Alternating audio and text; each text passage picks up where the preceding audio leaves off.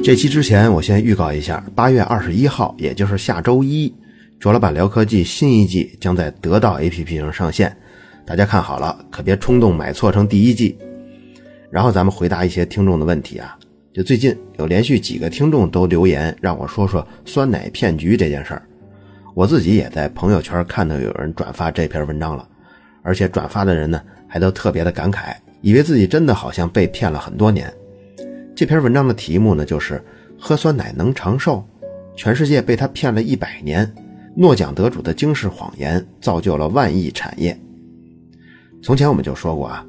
如果不看内容的话，只看标题，它就是骇人听闻的，标题里就要颠覆整个人类，就要改写百年的历史，这种文章基本就不用看。大部分呢，它是彻头彻尾的谎言，最好最好的情况，也就是把一说成一百那种虚张声势。那这篇文章呢？它属于后者。这文章说的是什么事儿呢？就是你现在听说的酸奶各种好处啊，它都是骗人的。酸奶呢是源于一个俄国的生物学家叫梅切尼科夫，这人呢还是一九零八年生理学医学奖的诺贝尔得奖主。说他在晚年的时候把酸奶吹成了能够延年益寿的神药，因为他在保加利亚的一个长寿村就发现。这儿的老人都习惯喝酸奶，然后他就得出结论，说他们长寿跟喝酸奶是密切相关的。而且那个年代的食品工业虽然有呢，但是人们还没有批量生产酸奶。结果梅切尼科夫就这篇论文出了之后，说明了其中的道理，说酸奶里头的保加利亚乳酸菌是非常神奇的，每天食用可以活到一百五十岁。他发这个论文的时候呢，其实心里头是心知肚明，这种菌完全无效。但是他还是故意发，就是为了赚钱。后来又说他自导自演，做了很多次恶意的营销，把酸奶捧上了天。法国的一些食品企业就找到他，让他帮忙背书，开设了各种乳酸菌工厂，生产固体的乳酸菌药片。在他几波大规模的商业宣传之后，酸奶就逐渐进入了各国消费者的视野。在商业宣传中，他还甚至说酸奶甚至可以让人活到二百岁。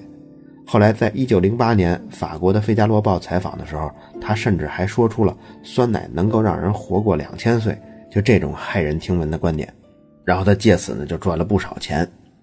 这个时候，文章搬出一个例子，就是这个人他后半生一直在宣传酸奶吧，结果自己七十一岁就死了，真是天大的笑话。然后呢，又继续介绍酸奶在美国市场的情况，说一九六二年的时候，FDA 下令。食品商不得宣传酸奶具有健康功效，然后呢，又介绍了一些研究的结论，说那些研究机构对酸奶的功效进行了科学的评估，建议民众不要为了健康因素喝酸奶。欧洲食品安全局还从2009年起，也命令所有的乳业公司停止宣传酸奶中益生菌的健康功效。这个文章呢，大概内容就是这样的。其实啊，这里头要是客观说呢，夹杂了百分之二十左右有依据的内容。剩下百分之八十本身就是骗子的文章，而且还拉来了一个已经去世一百年的科学家来造谣。这梅切尼科夫呢，确实是一九零八年获得诺贝尔奖的，他是凭借他在免疫学方面的研究获奖的，所以呢，后人也称他为免疫学之父。他获奖跟酸奶是没关系的，而且他一辈子主要精力也就是搞科研，根本就没去给什么酸奶厂商做过代言，也没到处演讲过。世界上第一家有品牌的酸奶是在一战之后才开办的，也就是大概一九一九年、一九二零年的时候才开的。而梅切尼科夫呢，是一九一六年去世的，也就是说他在第一家商业化运作的酸奶品牌诞生之前好几年就去世了。那按照那篇微信文章说，那他到底是死了之后才给法国的酸奶品牌站台赚的钱呀？而且，酸奶作为一个商业产品，真正发展起来，成为一种常见的能在超市里买到的东西，大概是在二战之后才开始的。那个就离梅切尼科夫去世都过了三十年了，所以这篇文章可以算得上是恶意污蔑一位科学家来赚流量的一个典型。另外呢，人家也是一个正正经经的医学专业人士，他怎么能说出人喝酸奶能活到两千岁，这么不靠谱、这么脑残的言论呢？但是不可否认啊，这个人他确实提倡过喝酸奶，他认为喝酸奶对寿命是有益处的。这个虽然没有确切的证据，也算是一个问题吧。但是你也不能就凭这一点给他编了这么恶毒的故事啊。所以这个是文章最大的问题。那么我前面说有百分之二十是有依据的呢，就是因为酸奶作为保健食品宣传这个问题啊，FDA 呢这个机构是在一九六零年左右啊就开始发挥它的监管作用。之前美国的药品跟保健品市场也跟中国现在似的挺乱的，FDA 呢当时是先对药品做了非常严格的监管跟审批，效果还不错。但是这个时候呢，出现好多品牌，他们就打擦边球，他们用一些保健食品来宣传疗效，这一下呢就扰乱了公平的原则跟市场秩序，这 FDA 是不会放过他们的。所以大约也就是从一九六几年开始呢，美国的保健品也开始被 FDA 严格监管了，就是你不许宣传，也不许暗示疗效。所以在那个时代背景下，它并不是针对酸奶。那个时候也许确实有过酸奶，它去宣传自己的疗效，也确实有可能被警告过、被惩罚过。但实际情况呢，是在那个大背景下呀，所有的保健品、所有的食品都是从乱做广告到被约束到比较守规矩的这么一个转变的过程。欧盟对酸奶的监管呢，也不可能落后美国六十多年，到了二零零九年才开始约束酸奶企业的对疗效的宣传。那真要是这么慢，那就不是欧盟的食品管理部门了，那可能是非洲某国的食品安全局的反应速度了。这篇文章还算得上有依据的呢，就是有一些科学研究里能够发现酸奶对消化有改善，嗯，能对预防细菌感染有改善，但是也有同样量级的研究没有发现这样的益处，所以这是一个有争论的点。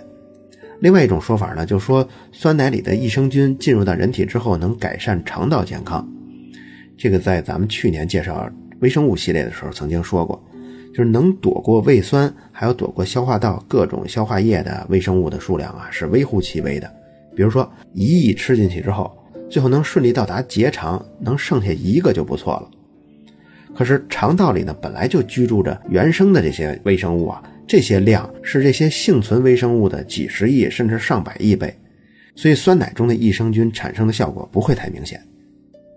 有些研究呢，就是长期让这些被试啊喝一种酸奶，然后就检查他们肠道微生物，大约只有三分之一的人可以在他们肠道里发现这种酸奶里包含的那一类双歧杆菌，剩下三分之二的人呢，肠道里都检测不出来这种东西。所以，如果要把营养比喻成一种利益的话呢，那就是想在一个已经利益分配达到平衡的地区重新打乱、重新做利益分配的话，其实是不太容易的。所以这篇文章引用的某个研究机构这建议啊，说建议民众不要为了健康因素去喝酸奶，这句话还是有道理的。不论酸奶对健康上有没有疗效啊，但是不可否认，酸奶是很有营养的，而且比牛奶更好消化。它里面有丰富的蛋白质、脂肪、糖、钙，还有很多维生素，这都是人体不可少的。尤其呢，有些人是没法消化乳糖。它酸奶里的微生物已经帮我们把乳糖变成乳酸了，所以咱们再喝酸奶就不会拉肚子。这些营养跟其他食物里的营养物质是平权的，是一样的。完全不吃会营养不良，吃多了也会营养过剩。特别是很多酸奶呢，经过再加工，里面还加了大约总质量百分之十的糖。这游离的糖这种东西对人是没什么好处的。我们生活在一个营养过剩的环境里头，糖是尽量越少吃越好。所以，酸奶不是什么骗局，也不是什么神奇的物质。人类从几千年前就开始吃各种发酵食物，奶发酵后的食物酸奶呢，跟其他食物也没有什么特别的不同。好了，这个问题就回答到这儿。另外提醒大家，八月二十一号，也就是下周一，新一季的节目将在得到 APP 正式开播，希望大家订阅。